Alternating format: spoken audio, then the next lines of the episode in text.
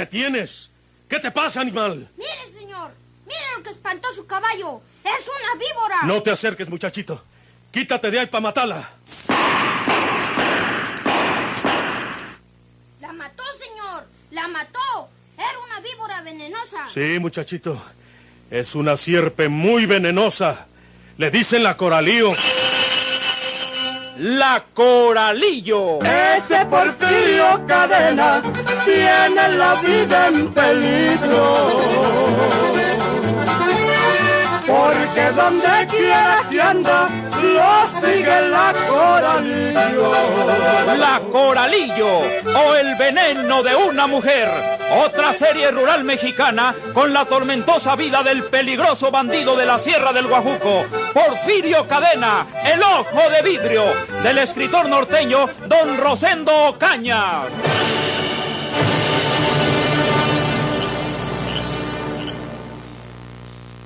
Pues el condenado de Joé, el ayudante del sheriff muerto, fue a visitarme aquella noche antes de que cerráramos el changarro.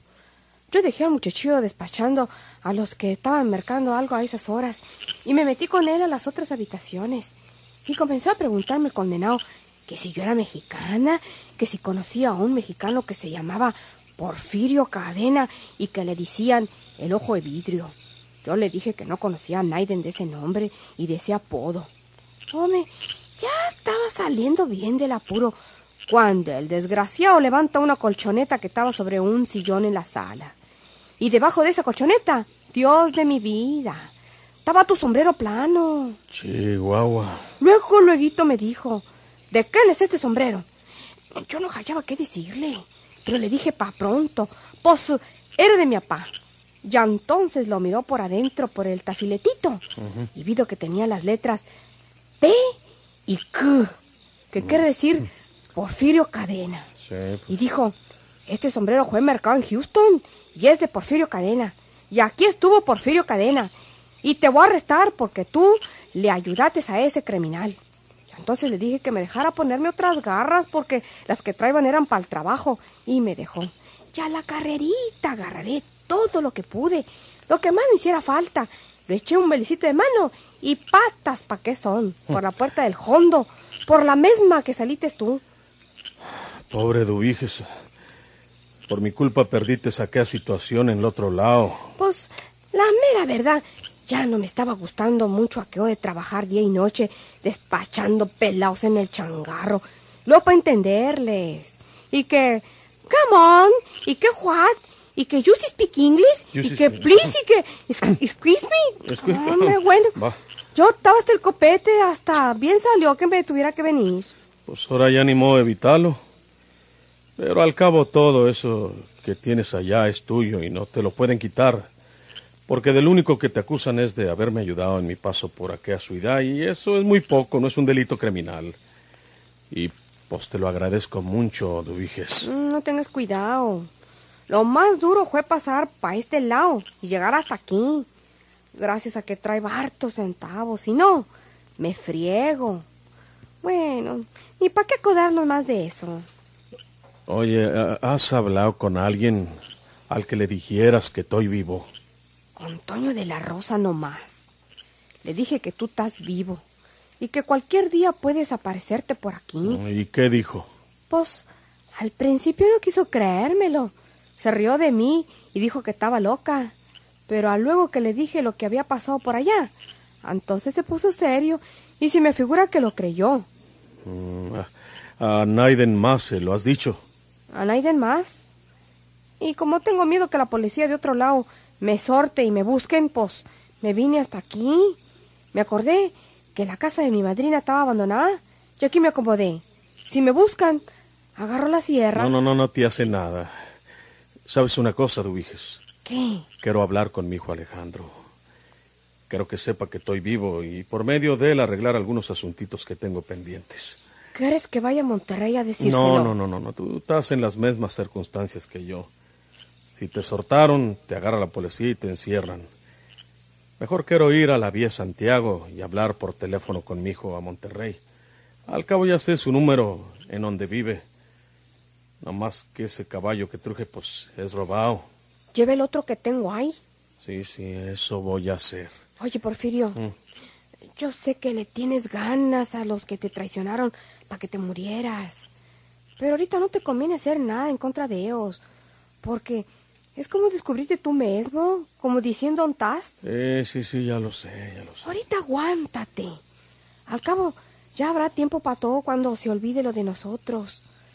Hay que estar escondidos hasta que pase todo esto. Sí, sí, sí. Tú, tú eres una gran mujer, Dubiges. ¿Con qué te voy a pagar todo lo que has hecho por mí exponiéndote tanto? Tú también me has ayudado a mí, ¿Pero en qué? Nada.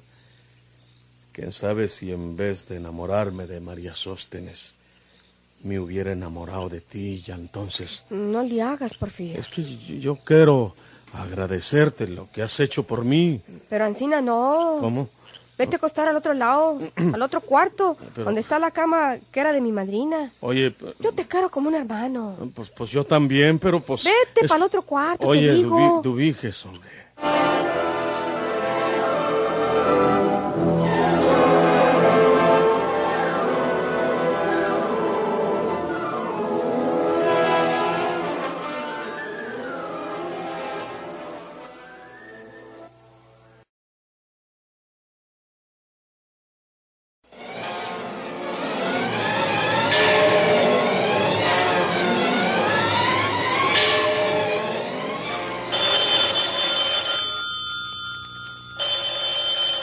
A Porfirio le habían informado que Alejandro visitaba periódicamente la hacienda del Durazno, pero que ese día se hallaba en Monterrey. No se imaginaba quién pudiera llamarle por teléfono a aquellas horas de la noche.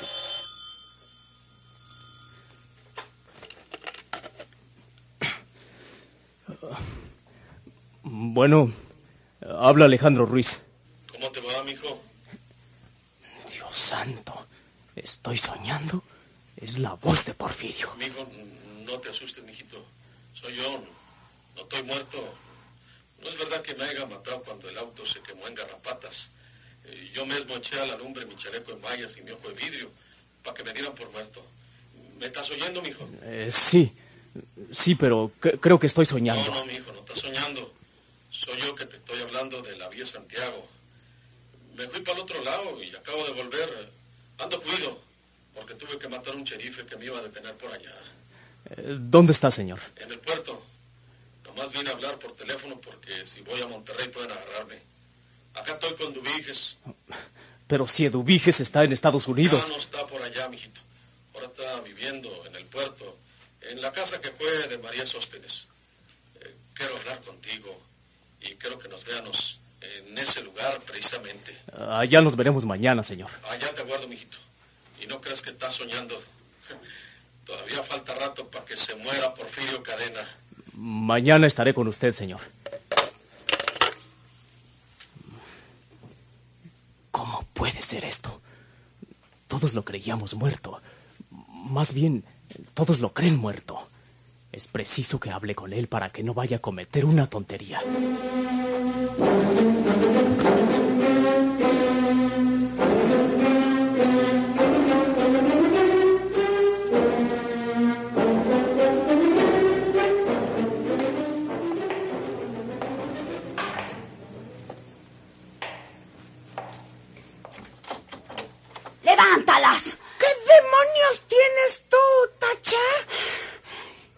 Perdona, prima.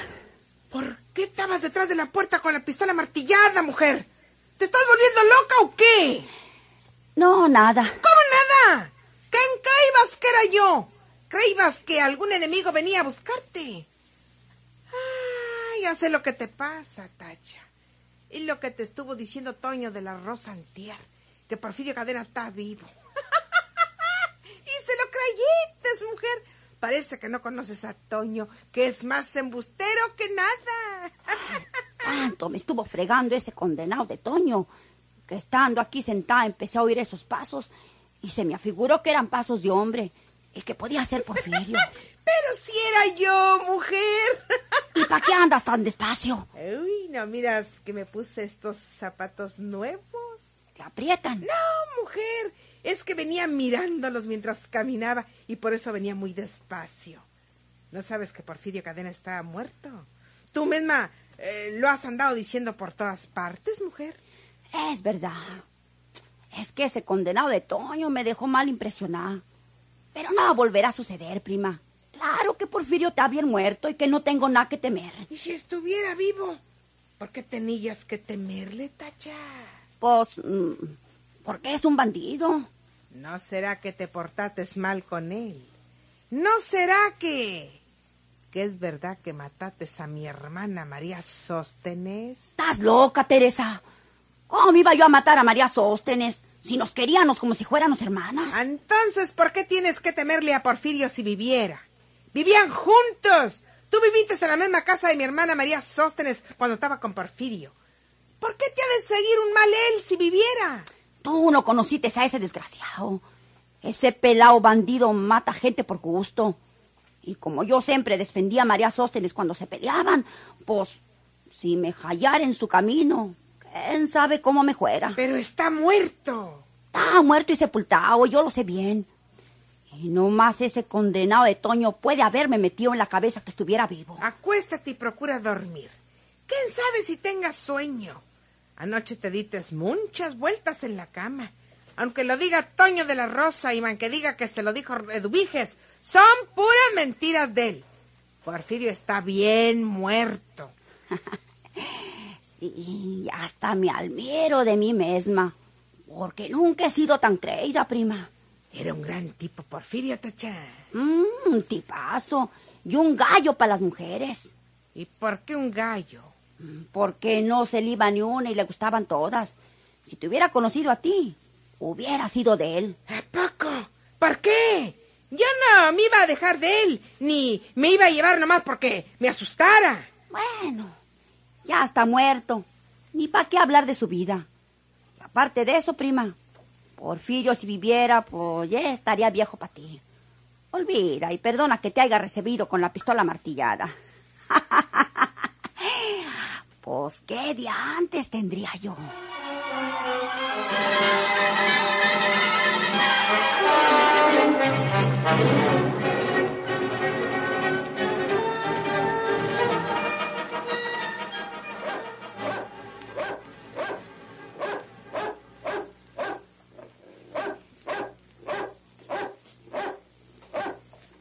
Pues a quién le estará ladrando tanto ese perro condenado. Tiene rato de estar ladrando. Solo que se haya Porfirio que vuelve.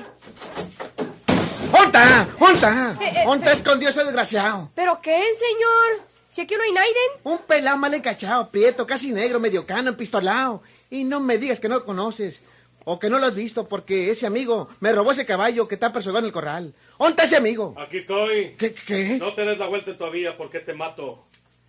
Enfunda tu pistola, Lino. Enfúndala porque no quiero pelear contigo. Enfúndala y date la vuelta. ¿Cómo te...? Ahí afuera está la montura de su caballo, Lino. Y el freno también.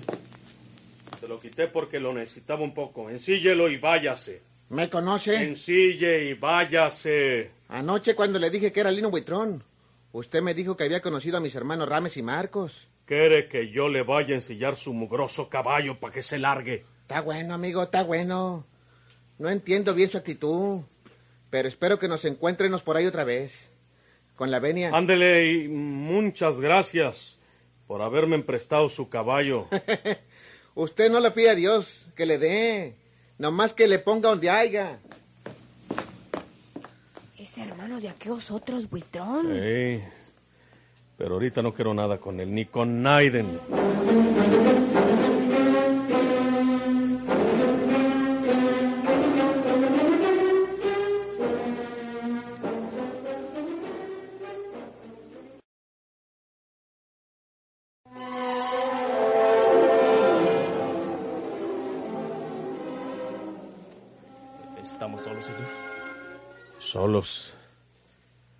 Esta casa la única persona que está es Dubiges y tú sabes que es de confianza, mijo. Sí.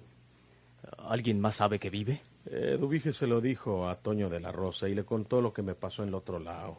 Pero Toño no lo ha visto. Toño no me ha visto y quién sabe si creía que lo que le dijo esta Dubiges sea mentira.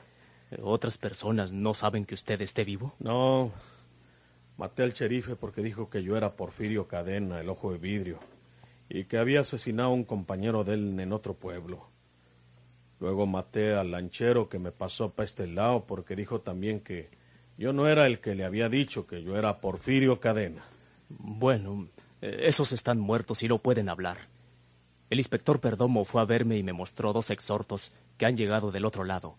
Uno por la muerte del sheriff y el otro por la del lanchero. Pues tuve que echármelos.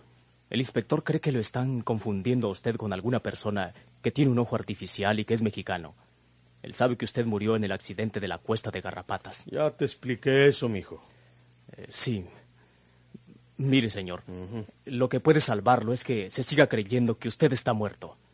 Lo que haya contado para ahora Toño de la Rosa se puede borrar con solo que Dubiges diga que ella se lo dijo en broma o, o por asustarlo. Porque si prueban que usted está vivo, lo buscarán y lo encuentran. Los de aquel país consiguen la extradición y se lo llevan al otro lado y lo ponen en la silla eléctrica. Ni lo digas, mijo.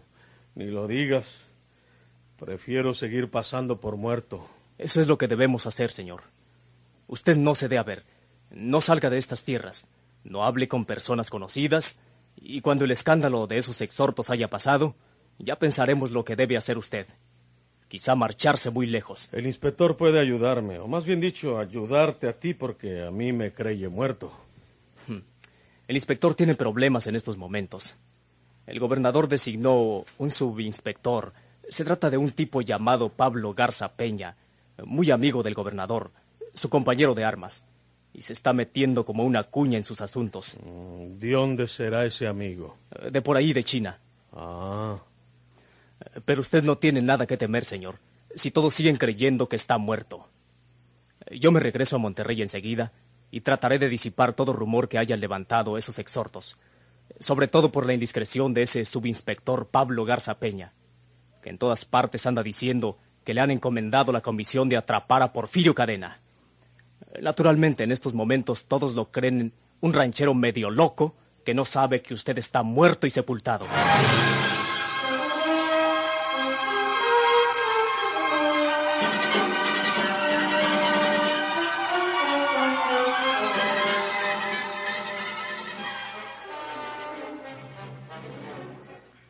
Señorita, Dígame, señor, ¿quiere algún departamento? No tenemos ninguno de momento.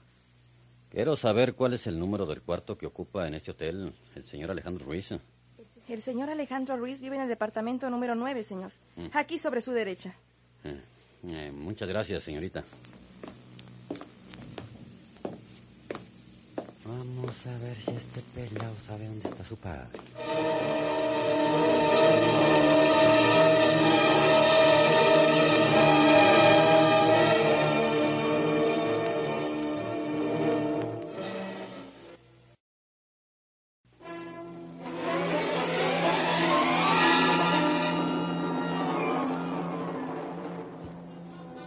¿Se acuerda que nos vimos uh, en la oficina del inspector?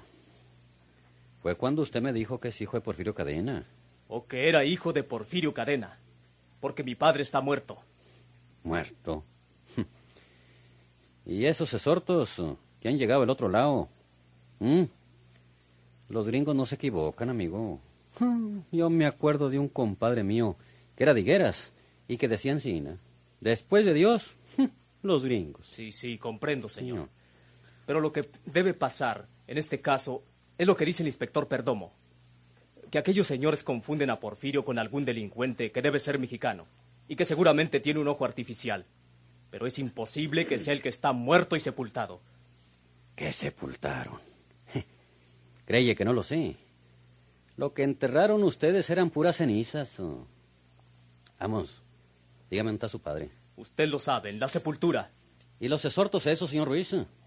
Esos exhortos dicen que Porfirio Cadena tiene que estar por aquí. Cruzó el río Grande con este rumbo. Y si anda por aquí, al primero que puede haber visto es a usted. A su hijo, naturalmente. Le repito a usted que mi padre está muerto. Y dale.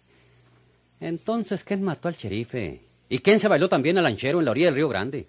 ¿Y cree usted que Porfirio resucitó para asesinar a esas personas? Mire, mire usted. Mire usted este papel. Está en inglés. pero ya ha sido pasado al mexicano nosotros. Y dice que un señor de nombre Porfirio Cadena estuvo internado en ese hospital, en Houston, Texas, y que fue operado de un ojo, o que le pusieron un ojo de vidrio. Oh. ¿Y mi padre para qué querría un ojo de vidrio si está muerto? Precisamente porque esa persona tiene un ojo de vidrio y ha tomado el nombre de mi padre para sus andanzas, lo están confundiendo con un muerto. Mire, señor Ruiz, yo encontraré a su padre. Yo encontraré a Porfirio Cadena, pero no en la sepultura. Y no voy a necesitar la ayuda del inspector, porque ese es puro palero. Quítate, muchachito. Es una víbora. Déjame matarla. La mató, señor. La mató. Era una víbora venenosa. Muy venenosa, muchachito. Le dicen la coralío. Vuela, vuela, palomita, y anda a decirle a Porfirio que por donde quiera que anda, lo sigue la coralillo. La Coralillo o el veneno de una mujer. Otra serie rural mexicana con la tormentosa vida del peligroso bandido de la Sierra del Guajuco, Porfirio Cadena, el ojo de vidrio. Sigan escuchando sus emocionantes capítulos por esta estación y a la misma hora. Muchas gracias por su atención.